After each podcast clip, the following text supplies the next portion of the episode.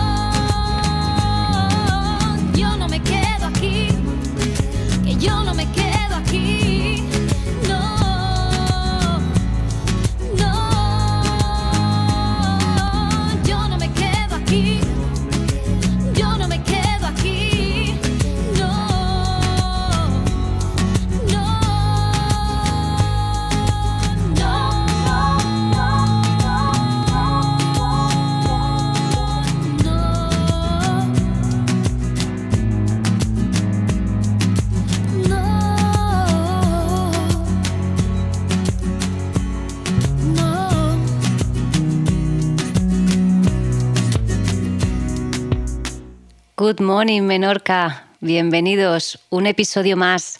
Aquí Joy Sassi de joysassi.com y de retirosmenorca.es que nos encargamos de organizar cualquier evento, taller, retiro alternativo que quieras. Te, te te montamos todo, todo lo que necesites, ¿vale? Bueno, hoy de qué vamos a hablar? Pues de algo que yo conozco desde hace mucho tiempo, 20 años ya, Hmm, el tiempo pasa muy rápido, pues es el kuzu, que ya sé que muchos, muchos ya sabéis de qué va. El kuzu, Pueraria Hirsuta Matsun Olobata. Toma ya, ahí queda eso. ¿Vale? ¿Para qué nos ayuda el kuzu? Pues el kuzu nos ayuda para aliviar a los intestinos saturados. Pero bueno, ¿qué es el kuzu? La presencia es como si fuese polvos de talco. ¿Vale? Cuando lo has machacado antes. Es un almidón extraído, extraído de unas raíces volcánicas que son molidas, lavadas y secadas al aire. Se suele utilizar para los hígados sobrecargados y los intestinos debilitados. Y su origen es chino. Y por favor, no lo confundáis con el arrut-ruz, planta americana llamada Maranta arundinacea. ¿Vale? Pero bueno, ¿por qué ahora el kuzu? Bueno, a ver, es que va tan bien y ya no solamente para hígados sobrecargados, intestinos debilitados, también para cuando hay mucha mucosidad a nivel del aparato respiratorio, que en medicina china lo que es el pulmón sería como la mujer o la, la señora de el intestino grueso, ¿vale? Pues, ¿qué más os puedo contar? ¿Para qué sirve, aparte de lo que os he dicho? Para los dolores articulares, para la hepatitis, cirrosis, resacas, sí, señores, eso tenerlo en cuenta. Regenera la flora intestinal cuando hay gripes, alergias, si queremos desinflamar los intestinos, problemas de pulmón, cuando hay fiebres, procesos infecciosos y problemas de piel. Como veis, está bastante completito y muy bien de precio. No hace falta tener que estar tomando tantas otras cosas que nos venden como suplementos o yendo a la farmacia, ya que esto es una maravilla. Y para los bebés, os lo puedo decir por propia experiencia en casa y también con otros bebés de otras clientas mías, que es una maravilla cuando tienen tantos mocos, como les ayuda muchísimo. Y van directamente, los absorbe y los tira directamente por las heces. Entonces, aquí, líos, que mucha gente se me toma el kuzu crudo y esto no va por ahí. Y me dirán, bueno, no, crudo todo solo así, no. También le pongo un poquito de agua, lo disuelvo en agua. No. Vamos a ver, cogemos una cucharadita de kuzu bien molido, que si nos los dan en rocas tenemos que moler con un mortero, ¿sí? Y le ponemos, lo ponemos en una tacita con un dedo de agua fría.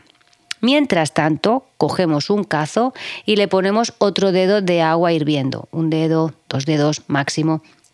Y cuando está hirviendo, bajamos el fuego para echar esa tacita que hemos, tenemos ahí diluido en agua fría, ese kuzu, ¿vale? Y removemos bien con una cucharada de madera durante unos minutos para que se nos quede como transparente y gelatinoso, siempre a fuego lento, ¿vale? Una vez lo dejamos que se enfríe un poquito, nos lo tomamos podemos, dependiendo del caso, mejor en ayunas siempre, yo lo aconsejo, no sabe absolutamente a nada, pero también se pueden tomar otras tomas, por ejemplo, hacer una toma por la mañana y una por la noche, todo dependiendo de, de nuestro problema. Si fuese, por ejemplo, que vamos de diarrea, yo, diarrea fuerte, ¿eh? yo recomendaría tomar tres veces al día. Dime, ¿es así? ¿Hay que tomarlo antes, después de las comidas? Da igual, cuando quieras y cuando, como puedas, ¿vale? Lo importante es que eh, ayudemos para, para que el, las diarreas se corten, pero no cortan como, por ejemplo, un medicamento. Lo que hace es que renueva ahí flora intestinal y hace que, puedas ir al baño con unas heces estupendas y perfectas, ¿vale? Mm, pero si ya llevamos mucho tiempo eh, con cualquier problema intestinal, habría que ver también otras cosas en cuanto al tema de la alimentación, el agua, la calidad de agua que estás bebiendo, muchos otros factores. Así que vamos a hacer un pequeño repaso de cómo se tiene que hacer cogíamos una cucharadita de kuzu molido en una tacita de agua fría y luego, mientras tanto, con un dedo dos de agua en un cazo que hierva. Al hervir, echamos nuestra tacita que está diluida el kuzu con agua fría y removemos durante unos minutos con una cuchara de madera hasta que quede transparente y gelatinoso, siempre a fuego lento. ¿Vale? Esto es mm, una recomendación estándar, general. Todo depende de dónde os encontréis, qué es lo que necesitéis. Lo más importante es que, aparte del kuzu, que no es milagroso, ¿vale? No, va, no esto no es hay que evitar ciertas cosas, ¿no? como alimentos grasos, aceites y lácteos, farináceos, comida procesada, ya que esto contribuye a disfunciones intestinales crónicas, ya que estos productos producen una acumulación, acumulación de mucosidades y grasa en los intestinos y en todo el cuerpo. Entonces, ayudamos por un lado, pero también tenemos que poner de nuestra parte, ¿vale? Es muy importante. ¿Qué más podemos hacer para mejorar un poco nuestra calidad intestinal? Pues eso, intenta no, mm, si vas a cenar, que luego pasen unas tres horas antes de acostarte. No seamos como los españolitos de toda la vida, que cuanto más tarde se cena, mejor. No, yo creo que esto ya tenemos que pegar a hacer un pequeño cambio ahí. ¿Vale? Hacer masajes también, eh, sobre todo en la zona de los hombros, para liberar el estancamiento intestinal. Por ahí pasan los meridianos de intestino grueso y delgado, ¿vale? Que corren a lo largo de los hombros. ¿Qué más podríamos hacer? Bueno, si tenemos caso importante ya de estreñimiento crónico de tiempo, yo soy partidaria de la hidroterapia de colon, ¿vale? Sin abusar. Una vez cada una hidroterapia de colon, que suelen ser en tres sesiones, te hacen una limpieza brutal de tu intestino grueso. Ya sabéis que el intestino grueso es muy grande, muy largo. Entonces os recomiendo que a lo mejor una, yo por ejemplo la última que me hice fue en el 2007, estamos en el 2023. Eh, entonces, bueno, a lo mejor una hora no me iría mal, pero como veis no es para estar haciendo constantemente, ¿vale? Porque la verdad es es brutal. Sales de ahí tan liberado, tan como flotando, como qué liberación y qué es lo que tenía todavía por ahí que no había manera de que yo lo echara por mis propios medios. Así que nada, os dejo con, con el kuzu. Y lo podéis encontrar en cualquier herboristería, ya tienen a granel, vamos, el kuzu hoy en día es súper, súper conocido entre las herboristerías, ¿vale? También podéis hacer una especie de té de kuzu con un poquito de umeboshi. Ah, el umeboshi, la ciruela umeboshi. Sí, que ya se está empezando también a conocer.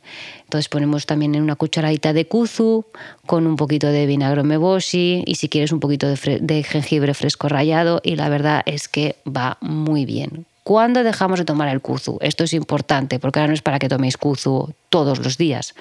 Una vez todo se haya regulado, ¡pum!, se deja y ya volvéis a cogerlo cuando si hay algún momento en que lo necesitáis. Pero no es una cosa para tomar de continuo, ¿vale?